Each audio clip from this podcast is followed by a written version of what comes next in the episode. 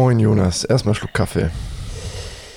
Morgen Mirko, willkommen zu dieser Morgenausgabe Heiß. des EM-Spezials. Für Mirko ist der Kaffee unerwartet heiß. Heiß. Schneiden wir raus. Guten Morgen zur neunten Neunten, ja. Episode unseres EM-Spezial-Podcasts des Stufu Sport Talks. Nebenbei bemerkt, der Stufu, ja, das beste Campusradio Bayerns. Und jetzt, wo es den Sport Talk Podcast gibt, erst recht. Auf jeden Fall. Und du musst auch sagen, seitdem es den Sport Talk Podcast gibt, schießen die Insta-Follower durch die Decke. Gestern haben wir die 1000 erstmals in der Geschichte, Geschichte des Stufus geknackt. Uhu. Wupp, wupp, wupp. Ja, ähm, dieses schöne Ereignis wollen wir doch gleich mal feiern. Wird Ihnen präsentiert von äh, Bischofshof. Nein, Spaß. wollen wir doch dieses schöne Ereignis gleich feiern und die Spiele von gestern Heiß. Äh, ja, mit euch zusammen. moin übrigens, habe ich glaube ich schon gesagt. Ja, es waren wieder drei Spiele angesagt und begonnen hat der Spieltag mit dem Kracher Schweden gegen Slowakei. Kracher, ja, es war vielleicht nicht das krachigste Spiel gestern, aber Immerhin, immerhin. immerhin hat es einen Sieger. Immerhin hat es einen Sieger, ja. Und war nicht komplett vom, langweilig. Vom wirklichen Kracher-Spiel nicht sagen. Ja, die Schweden haben die Slowaken 1 zu 0 besiegen können und ja, damit ähm, die Slowaken in der Tabelle überholt. Also gestern war wirklich kein guter Tag. Es bedurfte eines Elfmeters, den Emil Forsberg in der 77. Minute eingeforsbergt hat. Ja, der war immerhin gut. War aber ja, gut. du hast recht. Es war dann auch erst der zweite Elfmeter in diesem Turnier, der reingegangen ist. Haben wir schon drüber geredet. War jetzt nicht so end viel los in dem Spiel. Nee, also man kann hervorheben, der Ex-Dortmunder Alexander Ischak mit sehr ansprechender Leistung, wie auch im ersten Spiel gegen die Spanier.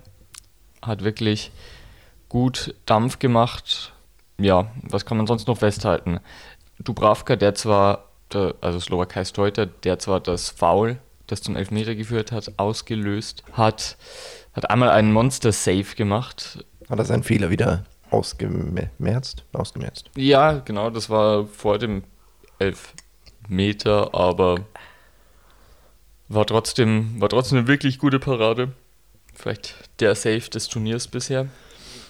Ja, da hat er auf jeden Fall gut ausgesehen. Ja, wir können noch lang über dieses Spiel reden. Es war, Aber wirklich Sinn was nicht. Es war nicht. es so war viel los. unterwältigend. Ähm, immerhin vier Schüsse aufs Tor von Schweden, null derer von der Slowakei. Insofern die Niederlage auch verdient. Ja, also wirklich kein spannendes Spiel gestern Nachmittag. Haben sich gedacht, es läuft eh nur auf Magenta Sport. Ähm, Ach, das war ja das war exklusiv. Magenta exklusiv. Ja. Ich hatte leider Uni. Blöd. Ähm, es ging weiter mit einem kleinen Derby. Ja, äh, wie ich so gern zu sagen pflege, slawisches Derby. Ob es stimmt, wir wissen es nicht. Bitte meldet euch, liebe Kulturwissenschaftler. Ähm, ja, 1 zu 1 ging das aus. Und, Auch torarm und siegerlos. und ja, die Kroaten jetzt schon stärker unter Zugzwang geraten, denn nach der Niederlage gegen England und dem, ja, über lange Zeit nicht ansprechenden Spiel gegen die Tschechen und nur unentschieden gespielt. Klar, alles drin. Als letztes haben sie die Schotten als Gegner. Dennoch nur ein Punkt aus zwei Spielen für den Ex-Weltmeister-Finalist. WM-Finalist, nicht Weltmeisterfinalist. Aber ja, ähm, Es ist wirklich früh. es ist wirklich früh und in der Tat haben wir beide einen leichten Kader im Gesicht. Wurscht. Ähm, Ein Kader, ein EM-Kader. Im AM-Kader. Ja, es ist relativ kurioserweise das 1 zu 0 für die Tschechen gefallen. Und weißt du, was noch passiert ist? Nein, sag's mir, Mirko. Nein, eigentlich, nee, ich will es gar nicht wissen. Mir. Patrick Schick hat getroffen, wie ich das prognostiziert habe. Und ich grinse wie ein Honigkuchenpferd, weil mich das freut. Ja, ihr kennt ja vielleicht als treue Zuhörer unser Tippspiel. Wir tippen ja jeden Tag auf einen Spieler, der an diesem Spieltag ein Tor schießen wird. Mirko hat auf Patrick Schick getippt. Ich hätte gestern auf Memphis Depay getippt, der hat einen Elfer verwandelt. Jetzt hat Patrick Schick einen Elfer verwandelt. Das war von mir ganz schön geschickt. Geschickt. Gut, ähm, ja. Was war denn so besonders an seinem, muss man dazu sagen, Elfmetertreffer? Ja, äh, er hat bewiesen, dass er ein Wahnsinnstyp ist. Er hat Super Ellbogen Typ. ins Gesicht bekommen erstmal. Seine Nase hat unaufhörlich geblutet. Kann, denke ich, gut sein, dass die gebrochen ist. Hat Wattedinger reinbekommen, musste, glaube ich, das T-Shirt wechseln. Ist angetreten zum Elfer, muss eigentlich komplett benommen sein. Selbst. Hat ihn reingehämmert und ist wieder direkt raus, um sich weiter behandeln zu lassen. Das war schon eine coole Aktion und ich muss ja sagen, das hat mich ja schon, also, also da hat er, Das hat er schon für dich gemacht. das hat er schon für mich gemacht. Also das ist Dedication, ja, nicht so wie Lukaku oder Yasici. Nee, nee, nee, nee, der, ja, schick, ne, Dings, so. Gut gemacht, Bruder. Ja, lass lass ihm auf Instagram einen netten Kommentar da. Bussi aufs Bauch hier an dieser Stelle für Patrick Schick und natürlich auch gute Besserung. Es hat aber trotzdem nicht zum Sieg gereicht, weil kurz nach der Pause Ivan Perisic den Ausgleich erzielt hat. Sehr schöner Schuss im Strafraum nach innen gezogen, aus 16 Meter, unhaltbar, diagonal ins gegenüberliegende Kreuzeck. Wirklich ein schönes Tor und dabei blieb es dann auch. Es ist in der Begegnung nicht mehr viel passiert. Es gab Nee, noch ein paar gelbe Karten und ein paar Wechsel. Zweite Hälfte war wirklich auch nicht mehr sehr sehenswert leider. Ja, und dann kommen wir doch gleich mal direkt zum wirklichen Kracher des Spieltags, zumindest was wir davor ähm, gehypt haben. Das Battle of Britain war da. Ja, England gegen Schottland und man muss sagen, ein bisschen lame gewesen, dieses Spiel. Kaum Chancen und ich habe es äh, auch schon angedeutet gehabt in der Vorschau, dass die Engländer ein bisschen Problem damit haben, Tore zu schießen und dementsprechend hat es nicht gereicht für irgendwelche Tore auf beiden Seiten. Ja. 0-0 ist das ausgegangen. Genau, ähm, Auch die Schotten zum zweiten Mal kein Tor erzielt. Die Engländer nach zwei Spielen nur mit einem Tor. Immerhin hat es für vier Punkte gereicht, dieses eine Tor. Muss man ihnen lassen. Ich denke, die Schotten werden mit dem Ergebnis, obwohl sie jetzt schlechter in der Tabelle dastehen, trotzdem zufriedener sein als die Engländer, die schon zur Pause von den heimischen Fans in London ausgebuht wurden. Und die Three Lions waren wirklich über das ganze Spiel hinweg schlecht. Kaum ähm, Ideen gehabt in die Offensive. Und ja, du hast es schon angesprochen, die Offensive, man fragt sich auch ein bisschen, ob Southgate sich da nicht ein bisschen vercoacht. Mal wieder Sancho, der immerhin, obwohl es jetzt nicht seine allerbeste Saison beim BVB war, acht Tore und zwölf Vorlagen gemacht hat, wieso der schon wieder ähm, nicht in der Startelf stand und, Ja, er wurde ja nicht mal eingewechselt. und Ja. nicht mal eingewechselt wurde, ja. Schwierig. Aber immerhin, immerhin dieses Mal im Kader war. Stattdessen kamen zum Beispiel Rashford und Graylish von der Bank. Er hat allgemein nur zweimal gewechselt, obwohl es ja offensichtlich nicht lief. Äh, schon etwas verwunderlich, vor allen Dingen, wenn man ja jetzt fünfmal wechseln darf. Ist ja nicht so, als äh, wäre jetzt das Kontingent nach zwei schon erschöpft gewesen. Oder auch die Möglichkeiten auf der Bank wären ja durchaus noch Optionen auf der Bank gewesen. Aber er hat nicht reagiert. Er hat weder Sancho noch äh, gebracht, noch Calvert-Lewin, noch Henderson, noch Bellingham, noch irgendwas anderes, was auch nur ansatzweise offensiv wäre. Genau, ähm, ja, da hast du, das hast du sehr gut analysiert und ja, auch Harry Kane bleibt ein Phantom.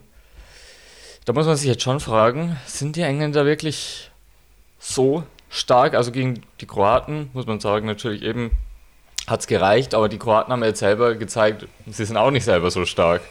Und beim 1-0 gegen die Kroaten haben sie sich jetzt auch nicht mit geilen Offensivleistungen In der Tat. herausstellen können.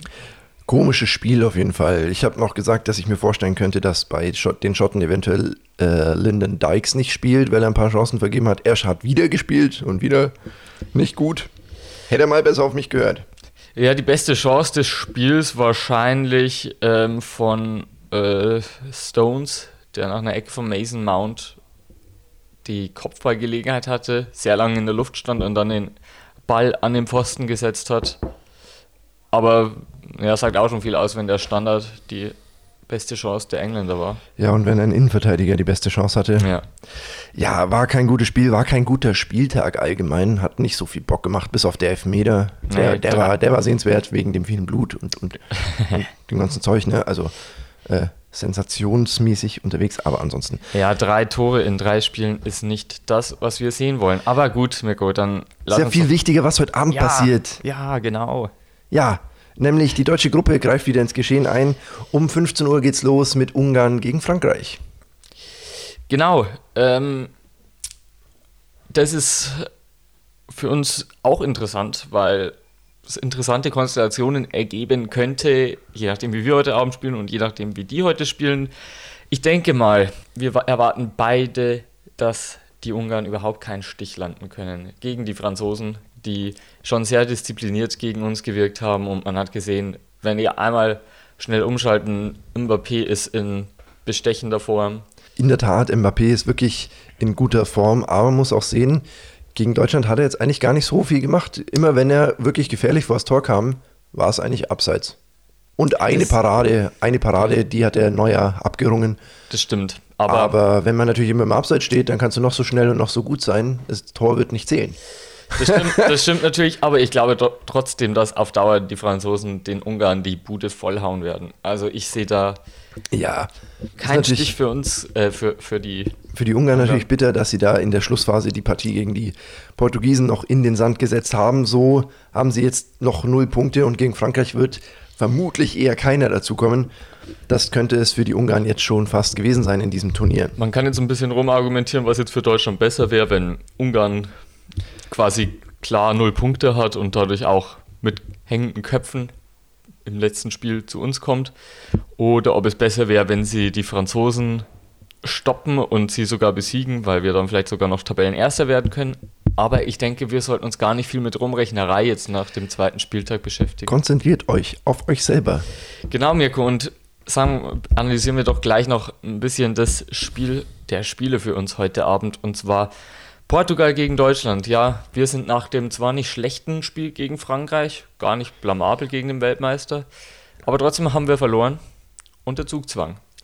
In der Tat, 18 Uhr geht's los und die deutsche Mannschaft muss liefern, weil sonst könnte das Turnier schneller vorbei sein, als es jedem von uns vermutlich lieb ist für die deutsche Mannschaft. Und genau, ja, man gucken muss, wir mal. Man muss dazu sagen, es ist möglich, dass ein dass eine Niederlage noch nicht komplett das ausbedeutet, weil es könnte sein, dass man trotzdem noch mit einem Sieg gegen Ungarn mit nur drei Punkten über die Lucky Dritten weiterkommt. Übrigens ist letztes bei der letzten EM, wo Portugal gewonnen hat, 2016, Portugal mit drei Unentschieden in der Gruppenphase weitergekommen. Ja, und danach nur noch über Verlängerung bzw. Elfmeterschießen.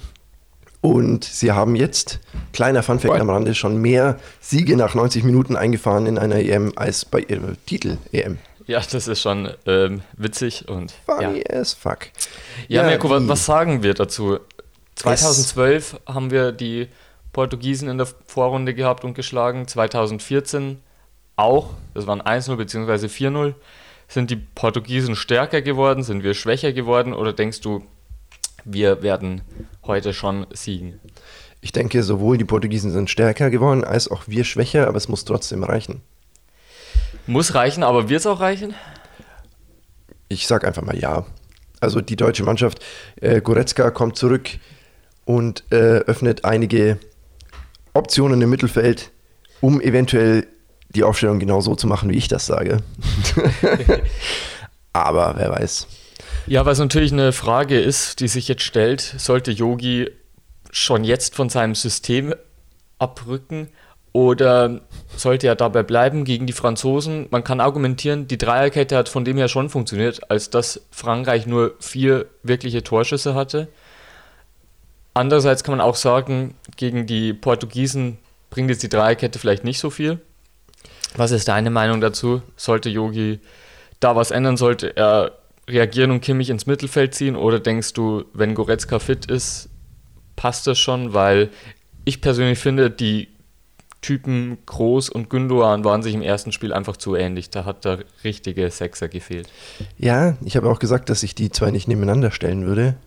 Hat er trotzdem gemacht. Ich will nicht sagen, ich habe es gecallt, aber tut mir leid. Yogi, Yogi ist nächstes Mal bei mir wieder, wieder anrufen. Bundesmirko am Start. Bundesmirko.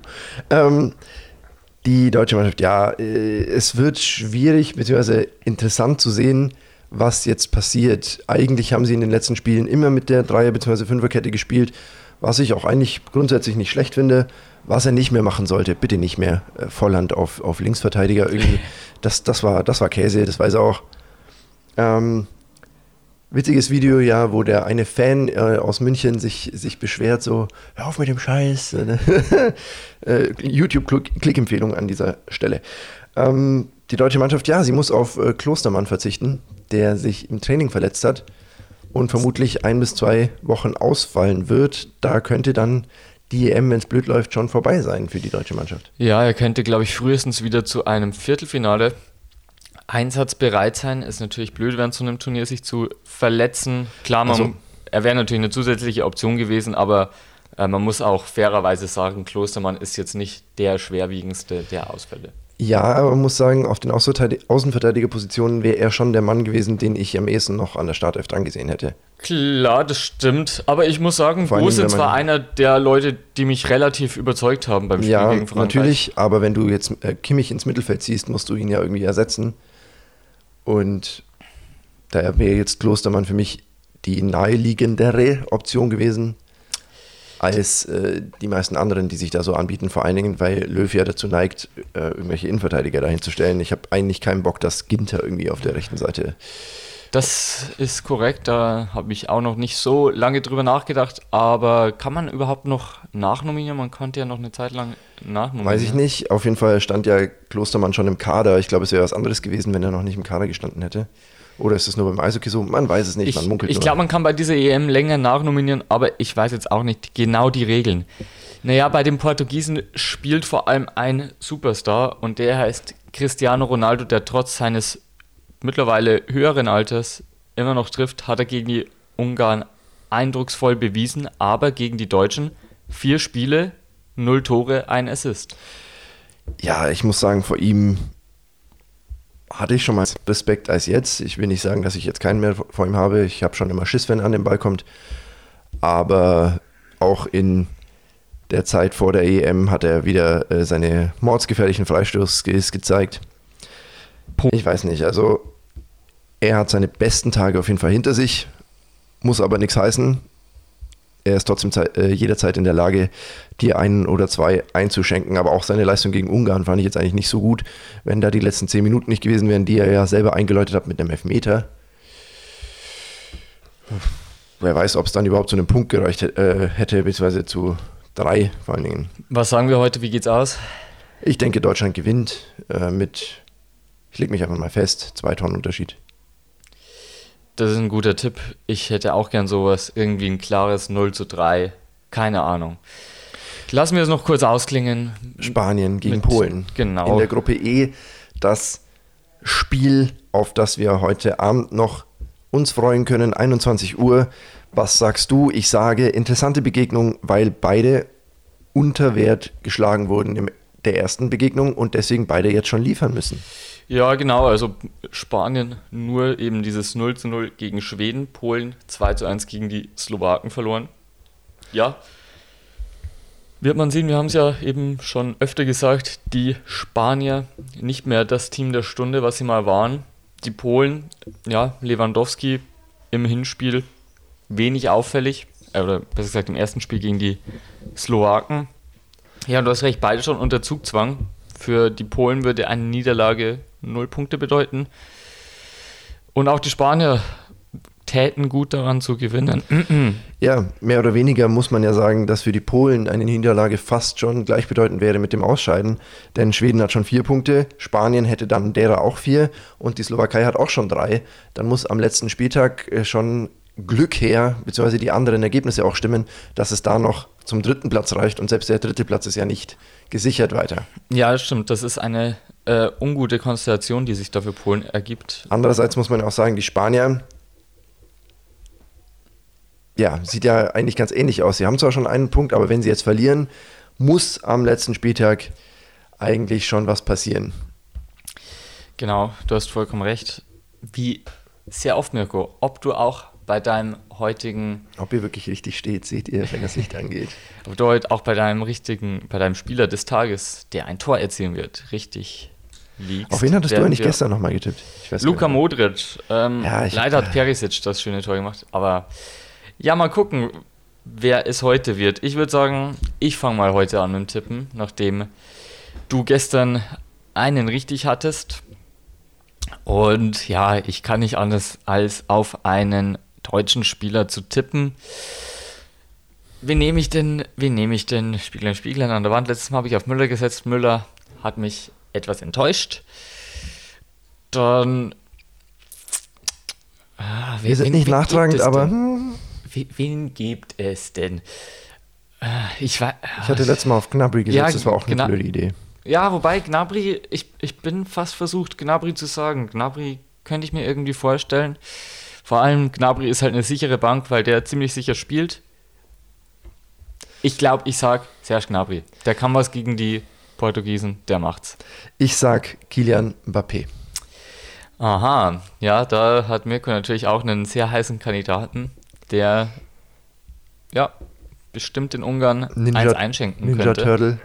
Ein, ein reinturtelt. ja, wir sind am Ende unseres Podcasts für heute angelangt. Neunte Folge. Hört euch auch die anderen acht an und den Stufu Sport Talk in regulärer Form dienstags ab 18 Uhr. Vielen Dank für alle Zuhörer und Zuhörerinnen fürs Einschalten. Richtig, und genießt heute den Tag, feuert heute die DFB 11 an, auch andere Teams, die ihr mögt. Außer Portugal, das ist heute nicht erlaubt. Genau, wir werden morgen natürlich wieder auflösen, was unsere Tipps waren. Sei, seid gespannt, wie unser Tippspiel weitergeht. Ich führe ja 2 zu 1. Und wir werden morgen natürlich dann auch das Deutschlandspiel in aller Ausführlichkeit analysieren. Exakt. Es war mir ein absolutes Fest, heute wieder mit dir diese Folge aufzunehmen. Schön, dass es wieder geklappt hat. Wir werden euch weiterhin mit unseren Meinungen und Expertisen nerven, sofern ihr das möchtet. Genau, und ich würde sagen, mit diesen Worten entlassen wir euch in diesen EM-Tag und pfeifen diese Folge ab. Gehabt euch wohl, bleibt sportlich, seid nett zueinander. Tschüsseldorf.